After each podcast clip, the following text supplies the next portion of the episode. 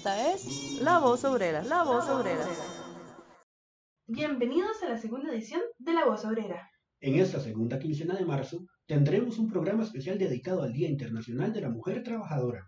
También analizaremos la reciente ley antihuelgas votada por el Congreso y repasaremos las principales maneras en las que esta le afecta a usted. Nosotros somos Lolia Barca y Luis Brenes. Nacionales. En medio de la crisis provocada por el coronavirus, la Unión Costarricense de Cámaras Empresariales aprovechó para insistir en su política de flexibilización laboral, que vendría a empeorar las condiciones de trabajo de miles de personas.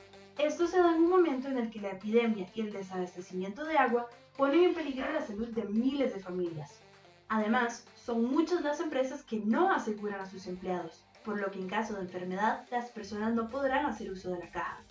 Los empresarios buscan sacar provecho de esta situación, en lugar de respetar la ley y aplicar el artículo 66 de la Constitución Política. El artículo dice que todo patrono debe adoptar en sus empresas las medidas necesarias para la higiene y seguridad del trabajo. 415 trabajadores de diversos puestos fueron despedidos por la Universidad Iberoamericana porque la caja no renovó los contratos de los 35 EBAIS en la Unión, Montes y Curridabat que tenían a cargo. Esta cifra Podría llegar a mil despidos si la situación se repite en otros EBAIS que se encuentran administrados por cooperativas o empresas privadas. No es la primera vez que sucede. La tercerización y privatización de servicios generan ganancias millonarias para las empresas privadas, pero inestabilidad laboral para los trabajadores. Varios obreros presentaron una demanda contra la empresa Grupo Incopoas tras quedarle debiendo salarios y la liquidación. Los despidos se dieron mientras realizaban trabajos en la construcción de una escuela pública en Palmares de la Juela. Este proceso lo está acompañando Citracep.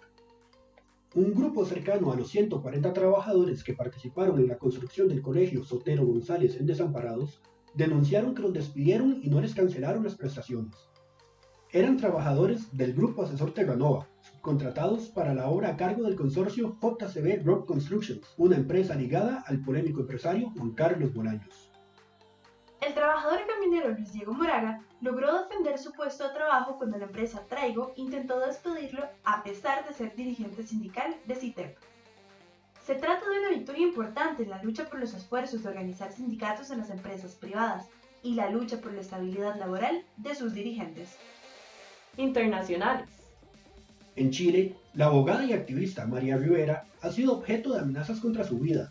Esto por su defensa de los derechos humanos de miles de personas que luchan contra las políticas antiobreras del gobierno chileno. Desde el pasado septiembre, los trabajadores y el pueblo chileno se encuentran movilizados y en lucha contra el gobierno de Sebastián Piñera y exigen cambios profundos en un país golpeado por la pobreza y desigualdad. Citracep se une en solidaridad a la campaña internacional en defensa de esta luchadora social.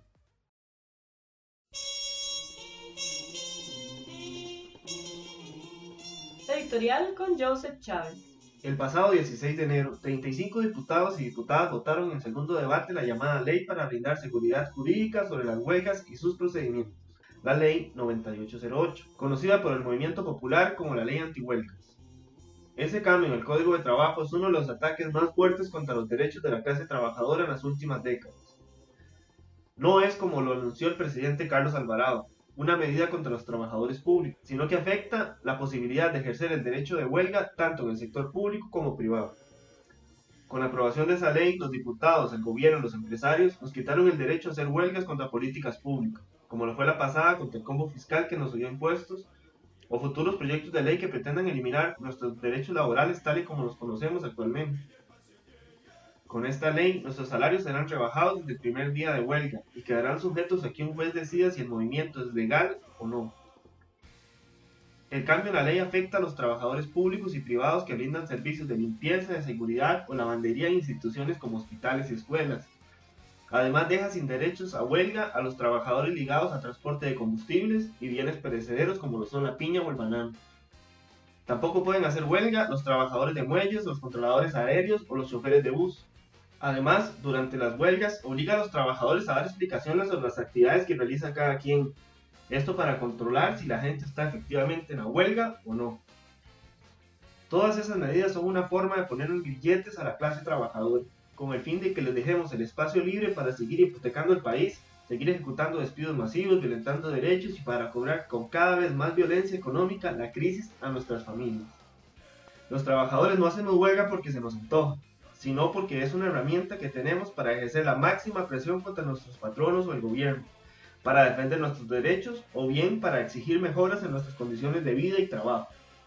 Y ahora, cuando tengamos ataques de los patronos o queramos proponer cambios en nuestras condiciones de vida, nos obligan a cursar una maraña de requisitos para poder iniciar la huelga. Cuando estemos en el movimiento estaremos obligados a contratar a un abogado para que nos conteste la demanda en tiempos muy cortos y se congelarán nuestros salarios hasta que un juez diga si nuestra lucha es legal o no. A pesar de eso, la experiencia de las luchas y huelgas que si tras ha acompañado en las plantaciones o la construcción es que siempre se ha impuesto la valentía de los huelguistas. Se imponen los métodos de lucha efectivos de parar la producción por sobre el criterio legal y en muchas ocasiones los resultados han sido positivos. Debemos entonces preparar las luchas que vienen, comprendiendo que los ricos pretenden que los grilletes que aprobaron los diputados nos van a detener. Como clase trabajadora, solo tenemos el camino de la lucha y la organización para cambiar nuestras vidas. Conozca su sindicato.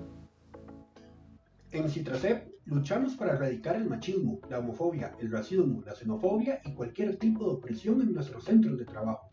También nos solidarizamos con las luchas de los sindicatos del sector público, porque consideramos que la única forma de vencer en nuestras luchas es uniendo a toda la clase trabajadora, no importa su género, raza o nacionalidad. Estamos en contra de cualquier método que pretenda evitar que las bases de los sindicatos discutan con la junta directiva, especialmente si se discrimina por temas de género, raza, nacionalidad y cualquier otro tipo de opresión. Un ejemplo de estas prácticas sucedió el pasado 1 de febrero en el sindicato de funcionarios del MOB, UNATROPIT. La postulante para ocupar un puesto en la junta directiva, Rebeca Chávez, fue víctima de ataques machistas de parte de los directivos para boicotear su candidatura. Esto porque previamente Chávez había denunciado prácticas machistas a lo interno del sindicato, durante un taller de formación sobre la mujer sindicalista de la Central de Trabajadores Rerum Novarum. Este actuar lo único que logra es eliminar la democracia y discusión interna que debe prevalecer en todo sindicato. Debemos combatir el machismo y toda forma de opresión en nuestras organizaciones, como única forma de unirnos para luchar. Nuestra historia. Ahora conozcamos más sobre la lucha del movimiento obrero. El 8 de marzo se conmemora el Día Internacional de la Mujer Trabajadora. Todo empezó el 8 de marzo de 1857, cuando las trabajadoras de la industria textil de Nueva York organizaron una huelga contra los salarios bajos y condiciones inhumanas. La huelga fue reprimida y dejó más de 100 obreras fallecidas. En 1910, la Segunda Conferencia Internacional de Mujeres Socialistas acordó conmemorar en esa fecha las luchas de las mujeres contra la explotación y la opresión, y eligió el 8 de marzo para honrar a las huelguistas de Nueva York. En 1911 se conmemoró por primera vez el Día Internacional de la Mujer Trabajadora. Desde entonces, miles de mujeres continúan la lucha para conquistar derechos como el voto, el derecho a trabajar, a un salario igual que el de los hombres y muchos más. Cada año salen a las calles para exigir esos derechos.